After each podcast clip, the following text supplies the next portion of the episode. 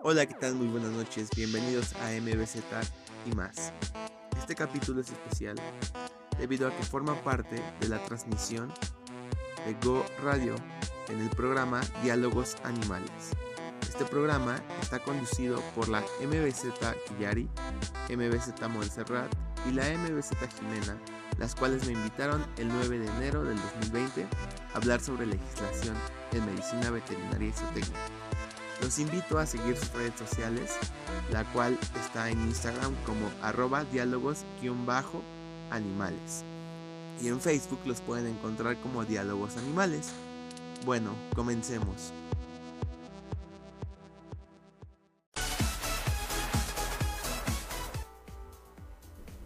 Regresamos aquí a Go Radio, aquí a Diálogos Animales. Estamos hablando sobre la iniciativa y bueno, Sí, legislación le- la- sobre legislación este veterinaria y estamos hablando principalmente sobre lo que fue la iniciativa de la ley Varela con nuestro invitado el MBZ Miguel Ángel.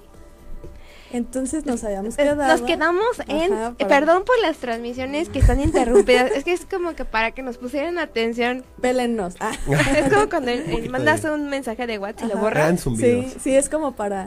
¿Qué, qué dicen? ¿Qué, qué dijeron? dicen? ¿Qué dijeron? dicen? Entonces, ya, eh, no, no, no va a haber interrupciones, ¿vale? Seguimos. Bueno, entonces para ponernos un poco en contexto, estábamos hablando de este grupo de personas que quiere asignar la ley Varela para evaluar si hay una situación de maltrato animal. Y que decíamos quiénes van a ser estas personas. Sí, entonces es lo que se debería especificar en la ley, ¿no? O sea, quiénes van a evaluar el, el maltrato. Entonces, por ejemplo, ahí podría entrar un perito veterinario Claro. que diga, esto es maltrato, esto no es maltrato, ¿no? Porque, como lo mencionaste, eh, muchas veces se malinterpreta, gente ve un video que a lo mejor es un... Por decir, una maniobra ortopédica. ¿no? Un perrito que se acaba de fracturar una pata, entonces que tienes que acomodar el hueso. y obviamente el animal grita. Es un y- proceso doloroso.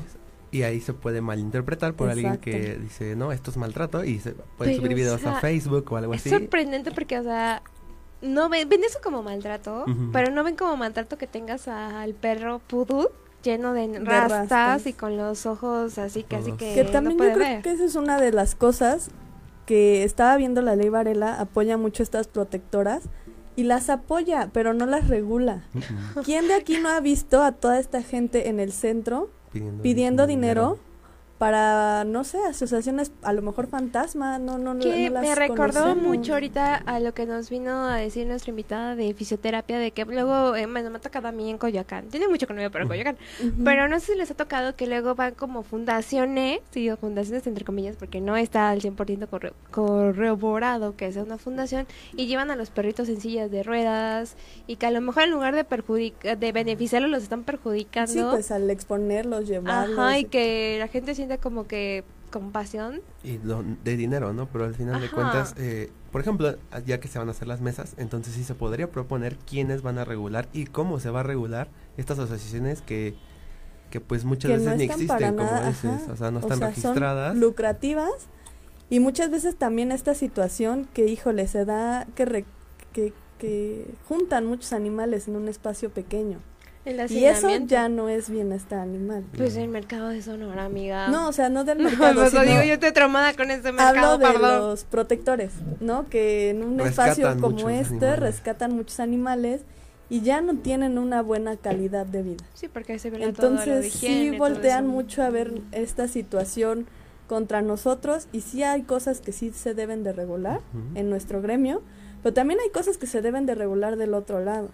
Ahora, ¿por qué se les está tomando más importancia a estas personas que a, los que a médicos. nosotros? Y es que sí creo que hemos dejado este campo un poco Abandonado. abandonado. Y en el hecho de que a veces estamos más en consultorio o haciendo Es clínica que creo que eso es lo que... y no educando tanto al- a las personas. ¿Qué parte de nuestro trabajo es educar? Es educar, claro. O sea, por ejemplo, aparte de legislación, o sea, por ejemplo, tú que te dedicas a caballos, educas a tus clientes y a tus propietarios. Exacto. Yo que me dedico a pequeñas, pues también educo para que se mantenga el procedimiento de salubridad pública, que es lo que deberíamos de hacer, no solamente ya vacunamos eso, o sea, tenemos que ir especificando y generar esa responsabilidad, es parte de nuestro trabajo, queramos o no. Ahí ya la cuestión es de que muchos no lo hacen y por eso las protectoras se toman Se toman esos eso. papeles de, bueno, es que ya que el veterinario no lo hace, como el licenciado Carranza, que, ay, sí, desgraciadamente pisó esta cabina, lo siento, y se sentó ahí para mi colmo.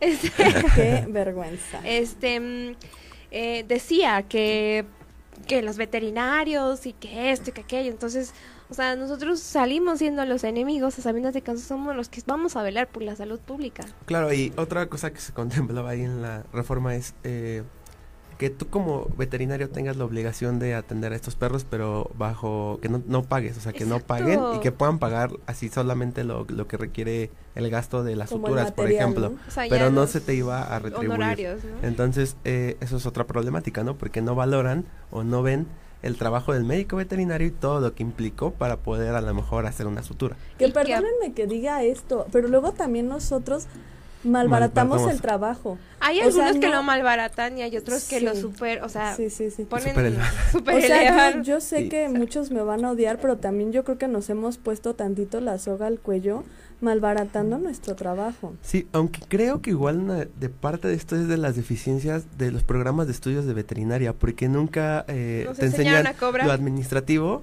A mí ni, sí. ni todo esto. Entonces, por sí ejemplo, nos enseñan por ejemplo en la UNAM sí lo enseñan que es Pero una materia optativa no, Ah, sí, sí, no sí. se da como tal, o sea, es una administración de, de empresas pecuarias. Bueno, es que, Entonces- es que yo te puedo decir porque yo sí fui- soy administradora, soy Ajá. técnica en administración Exacto. pública y contabilidad.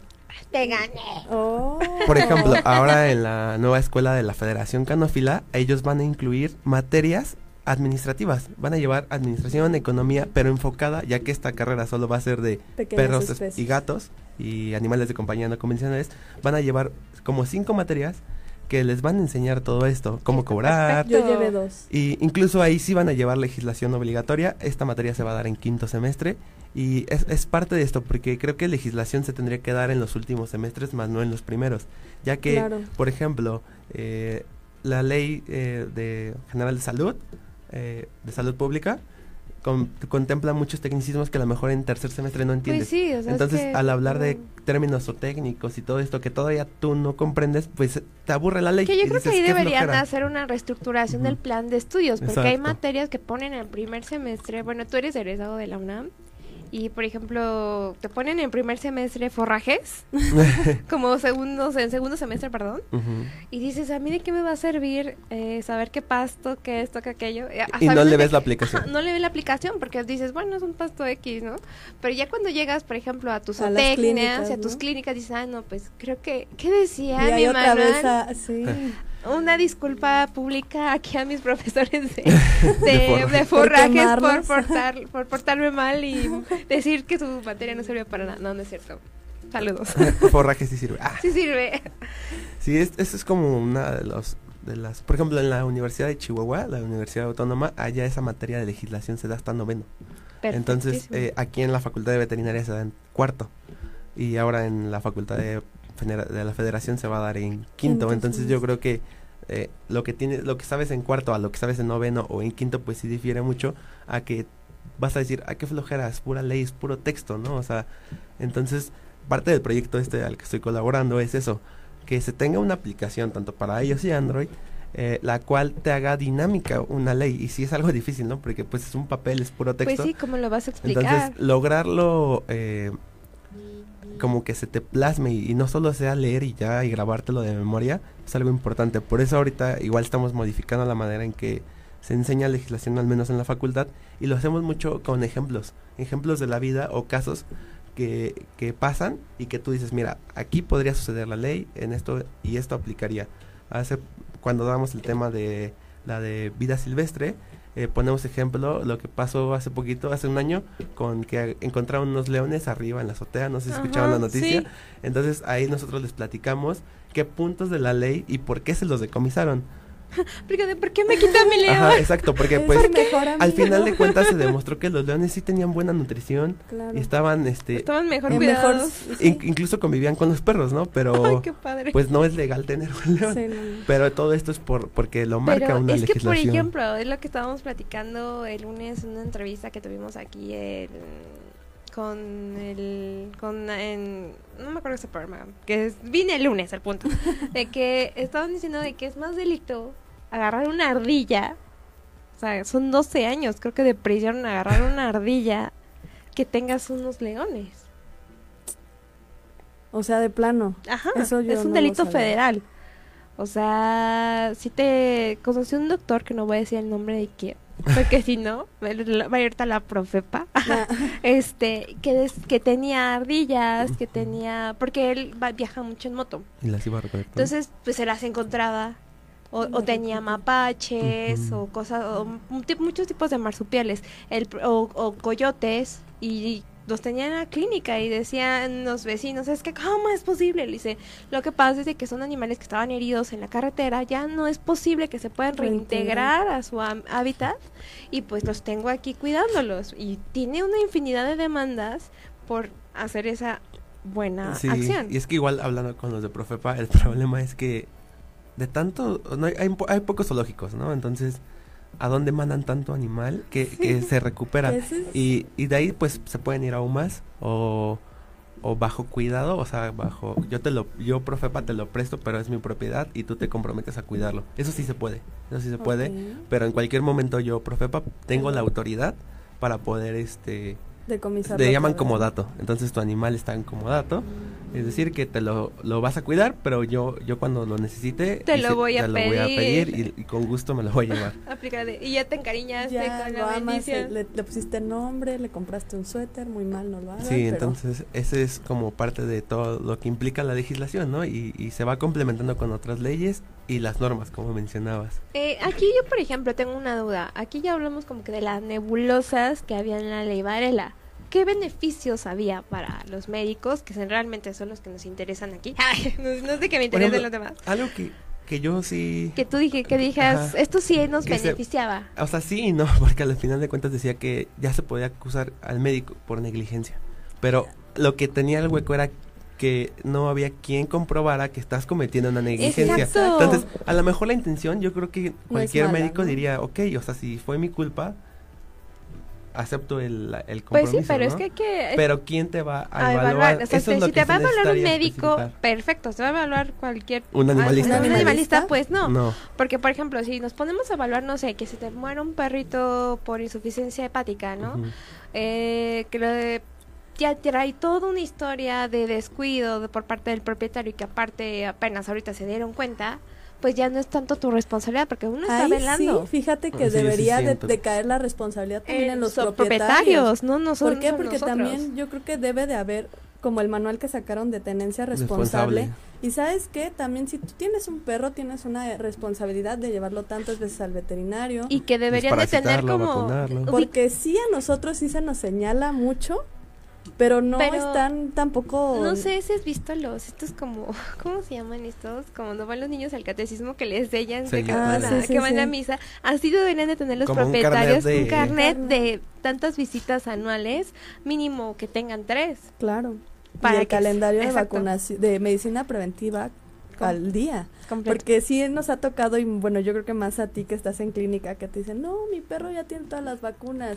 Y lo la última vacunación fue en 2016. Exacto, y tiene... Y entonces, alguna enfermedad de tipo parasitaria o infectocontagiosa que se llegue a complicar, ¿y sobre quién irían? Sobre Pero el veterinario. ahí también la bronca es, o sea, y velar por el riesgo zoonótico para nosotros, que lo que yo sigo diciendo que no es posible que digan que México es libre de rabia. Yo sigo diciendo que no sé, o sea, ¿por qué? Porque no tenemos como tal un censo de, ¿De cuánto? de cuántos perros hay. O sea, ese es Sobre como que todo mi, los que están mi- en situación feral. mi- ese es mi O como la que problema. de los de peregrinos, ¿no? Los que venían con los peregrinos que llegan aquí a la ciudad y ahorita Sí. de seguro siguen O aquí en sea, la ciudad. Sí. Pixie era el gato que estaba... Pixie Guarache, Pixie Guarache era el, el conflicto de el aquí. conflicto de toda la vida. Y mi conflicto es ese, que cómo es posible que declaren un país libre de rabia cuando no tenemos un censo. O sea, es más, ni siquiera yo creo que, o bueno, a menos de que seamos muy organizados, los médicos que tengamos eh, medicina veterinaria, ¿cuántas vacunas antirrábicas? se- Bueno, yo creo que sí, porque las tenemos que sí, sí, pedir. se las tienen que- Pero ¿a cuántos de los propietarios que van? Sí, por ejemplo, ahí también podría entrar un poquito legislación, pero hablando con un doctor, me platicó que en Brasil, este, si tú agarras un perro de la calle que a lo mejor está herido, tienes la responsabilidad por ley de pagar todos los servicios y quedártelo. Ya no lo puedes regresar a la calle. Vámonos Entonces, a Brasil, im- imagínate qué pasaría aquí en México que, que se pudieran hacer ciertas cosas como estas. Yo creo que disminuiría la cantidad de perros. De perros en la calle. Ahora es, es una cantidad enorme y como dices, no hay un conteo como tal de cuántos Pues no perros hay en censo. México. Porque pues en cualquier estado tú vas y ves un perro en la calle. ¿Uno? O varios. Un Y montón. el problema es que no, no están esterilizados, ¿no? Entonces se van... Sí, esos, ese perrito se vuelve 16 perritos más, ¿no? Exacto. Eso es algo muy impresionante. Pero sí... Eh, y estamos este hablando nada más de, de- perros, nos faltan los Los gatos. gatos, de gatos sí no, yo creo que Ay, sí, en ningún se, se contempla, ¿no? Porque generalmente igual las campañas que mencionan más a los perros, a los ¿no? perros. Es y que los para todos, gatos- perros, perros, perros, Ajá, perros, como sí. que quedan abandonados y no se tiene un- ni siquiera idea de cuántos gatos. en dejarnos llevar muchas veces por lo que alguien dice, ¿no? Sino tiene que haber este, este fundamento Validez y validez legal, pero obviamente evaluada con un médico veterinario. Sí, el- eh, eh, lo que pasa mucho en legislación y de importancia en veterinaria es que a veces no nos queremos meter a esta área, ¿no? Por, por flojera o porque a lo mejor no nos gusta mucho, ya que es muy de oficina, no es tanto estar con los animales. Sin embargo, eh, es algo importante y como mencionas, ya se va a abrir ya en enero, empieza el diplomado en estas fechas a finales. Y Ok.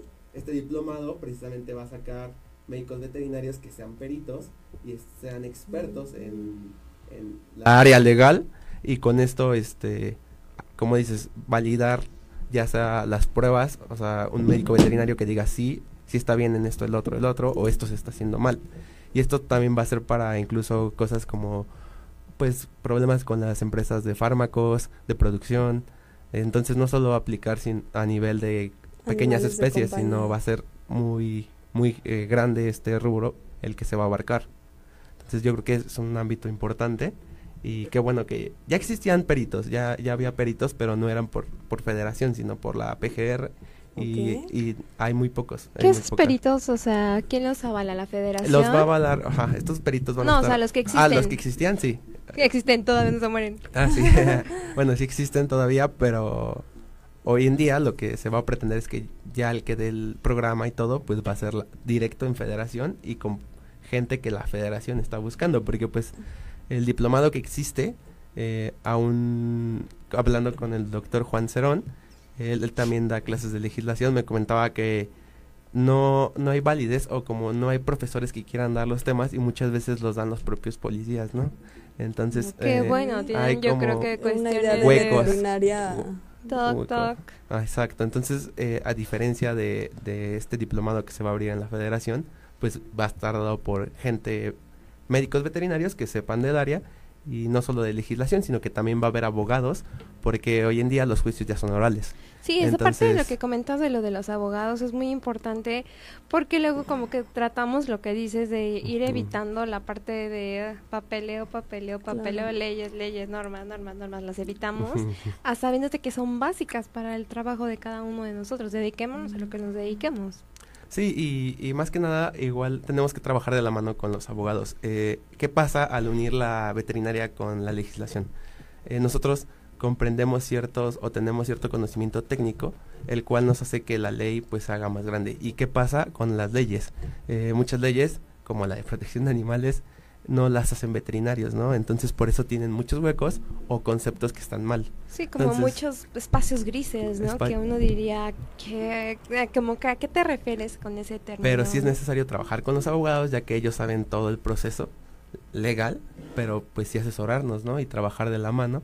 Y esto es lo que va a tener, ¿no? Porque pues en veterinaria jamás te enseñan a estar en un juicio no. oral, ¿no? O sea, No, eso o sea, son por ejemplo, yo que ver. recuerdo mis clases de legislación y eso... Y solo son como las NOMS, Y ¿no? son Este, las NOMS las, y son optativa. Es una Ujú. materia optativa que creo yo debería de ser una, ma- una Materia obligatoria. Una materia obligatoria. Tanto Y más ahorita de- que están creando estas leyes y que los animales ya están tomando una importancia muy fuerte dentro de nuestra sociedad. Que yo creo que a lo mejor no fue, no era tanto el que La iniciativa. la iniciativa. cómo, ¿Cómo estaba está. Ajá, porque no es por nada. Bueno, yo, las personas que me conocen, yo me quería dedicar a inocuidad.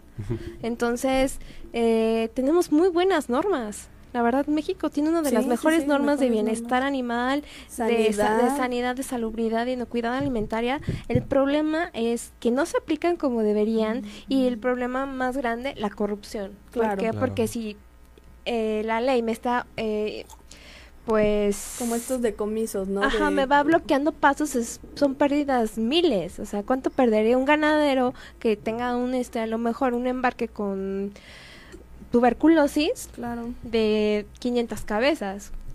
O sea, es una cantidad millonaria. Entonces, o sea, de leyes creo que estamos Mm. súper bien. El problema Es la corrupción. es la corrupción y la falta de interés. Sí. Y también justo eso, que no se nos toma en cuenta. Y, y bueno, también algo que me he dado cuenta es que muchos animalistas eh, están metidos en esto. O sea, ah, se Me abren, encanta el término animalista.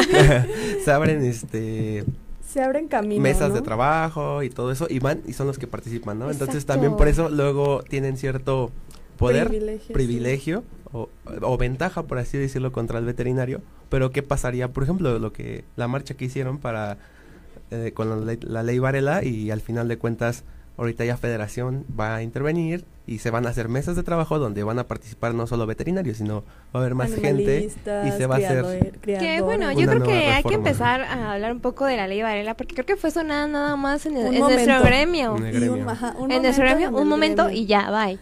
Pero, o sea, la... Bueno, la ley Varela es una reforma a la ley de bienestar animal de la Ciudad de México que ya existía. a la ley de protección de animales en de- Ciudad de México. que fue por la diputada Leticia Leticia Varela. Varela. Leticia Varela, que de espectáculo si presenta alguna lesión. Y yo les estaba comentando que tal vez no suene muy bonito de mi parte, pero eh, sí, lo dijo ella. lamentablemente estas cirugías, por decir un caballo en algún espectáculo que se llegue a fracturar algún miembro, pues son cirugías bastante, bastante caras. Estamos hablando de 60 mil pesos aproximadamente y muchas veces el propietario pues no puede costear este tipo de cirugías. Entonces, ¿qué se va a hacer? Porque el dolor, el caballo Tiene un dolor. tiene un dolor enorme. terrible y el caballo no se puede sacrificar. No creo realmente que una protectora asuma los costos de esta cirugía. No, pues están buscando. Entonces realmente ahí no se está viendo el bienestar animal.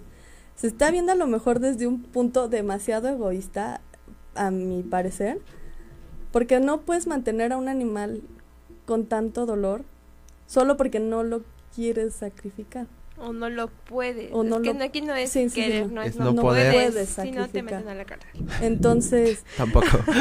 o también hay una parte de la ley que a mí me llamó mucho la atención, que dice de estos perros ferales que ya no puede haber redadas, ¿ok? Eso está bien, ¿no?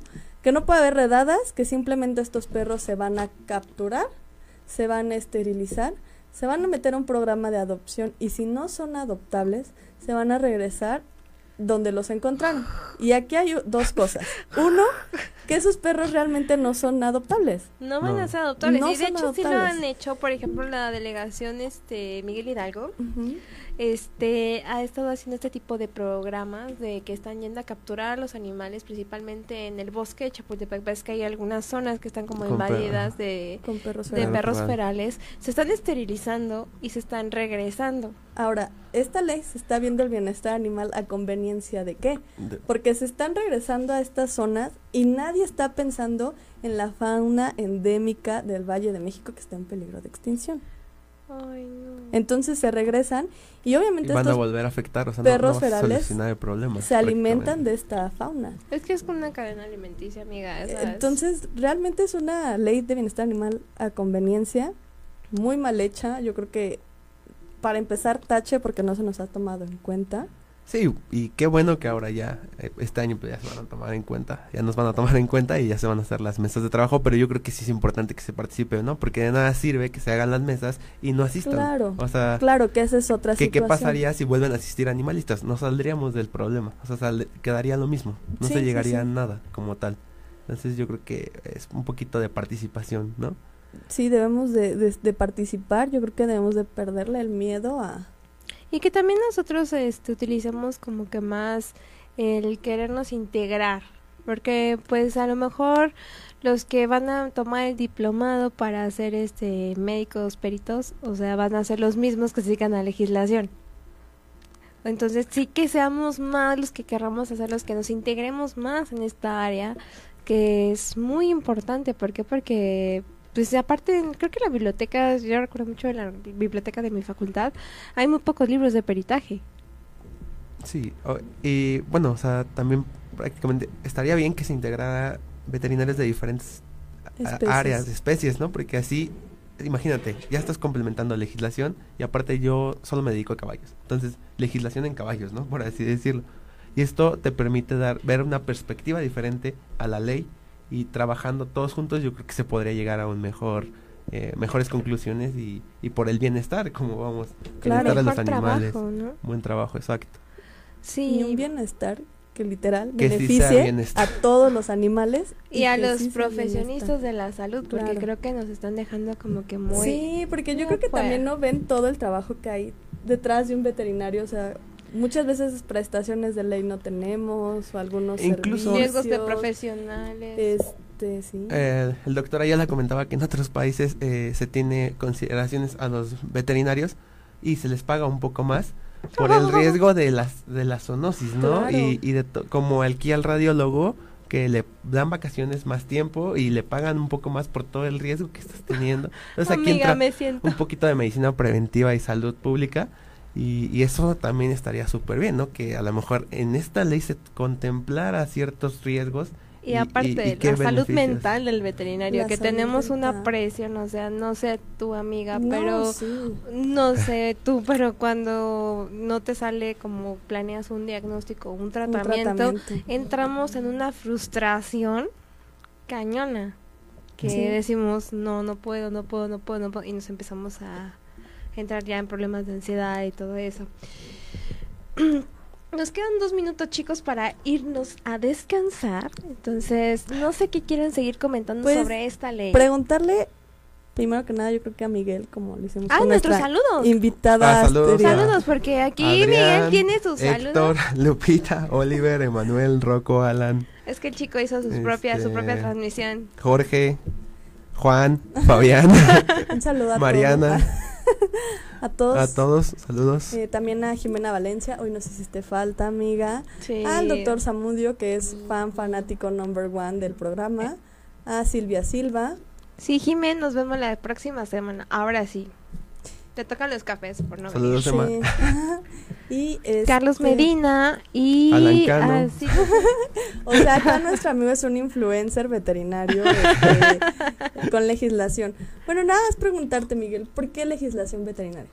Por lo mismo que te digo, o sea, es una parte importante en la que nos tenemos que meter y aparte eh, sales de la rutina, yo creo, ¿no? No de estar con animales, sino de estar eh, en una oficina, pero al final de cuentas estas leyes van a beneficiar a los animales entonces yo creo que es algo muy importante que se necesita y que cada vez, eh, pues por ejemplo, el, el, diplomado que ya se va a hacer, eso va a permitir que muchos veterinarios se metan y se hagan mejor las cosas. O sea, más que nada es por interés de que las leyes y normas eh, salgan en beneficio del, del, gremio y de los animales.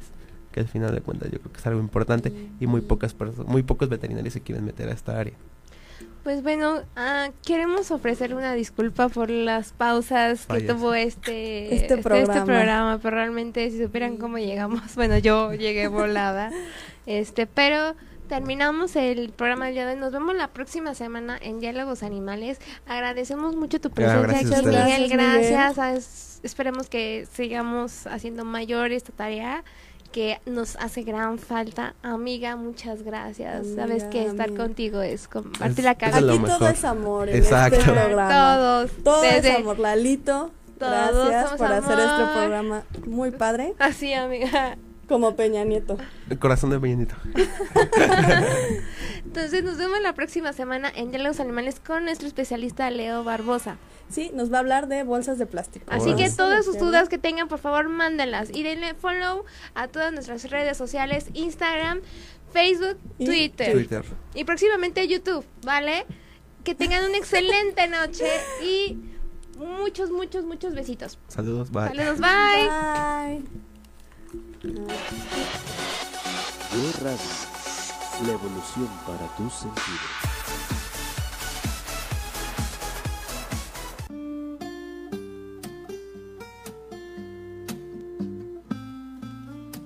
Muchas gracias por escucharnos. No se olviden seguirnos en nuestras redes sociales, en Facebook como MVZ y más, en Instagram como arroba medvetsu, medvetsu, y en la cuenta personal como Miki, así como se escribe, guion bajo FMVZ. Hasta luego. Hola, ¿qué tal? Bienvenidas y bienvenidos a MVZ y más, podcast sobre temas referentes a la medicina veterinaria, isotecnia y animales de compañía. El día de hoy tenemos como invitadas especiales a las médicas veterinarias o tecnistas Jimena Valencia, Quillari Constantino y Montserrat López. Ellas son conductoras de un programa de radio llamado Diálogos Animales de la estación Go Radio. Adelante, por favor, bienvenidas, muchas gracias. Hola, ¿qué tal? Bienvenidas y bienvenidos a MVZ y más, podcast sobre temas referentes a la medicina veterinaria, isotecnia y animales de compañía. El día de hoy tenemos como invitadas especiales a las médicas veterinarias o tecnistas Jimena Valencia, Quillari Constantino y Montserrat López. Ellas son conductoras de un programa de radio llamado Diálogos Animales de la estación Go Radio. Adelante, por favor, bienvenidas, muchas gracias. Eh, yo soy Montserrat López Hernández, soy médica veterinaria especialista egresada de la UNAM y tengo un diplomado en, en medicina en pequeños este, mamíferos o en fauna silvestre. Claro, bienvenida. Adelante, Killari, por favor. Hola, ¿qué tal? Yo soy Quillari Constantino, yo soy igual médico veterinario zootecnista, egresada de la Universidad del Valle de México y actualmente estoy cursando la maestría en gestión directiva en salud. Y bueno, pues me dedico principalmente al área de química. Súper. Adelante, Jime, por favor. Hola, ¿qué tal? Mi nombre es Jimena Valencia González. Soy médica veterinaria zootecnista de la Facultad de Estudios Superiores Cuautitlán de la Universidad Autónoma de México. Y pues yo principalmente me dedico a pequeñas especies. Actualmente trabajo en una clínica privada en la zona de Lindavista. Que nada, ¿cuál es el propósito del programa cuando lo decidieron hacer? Jime. Pues principalmente eh, es transmitir a propietarios y también al mismo gremio pues diversos temas que muchas veces pueden estar eh, pues interesados con ciertas inquietudes, ¿no? De pues tengo dudas sobre de la esterilización en mi perro, este, de mis gatos.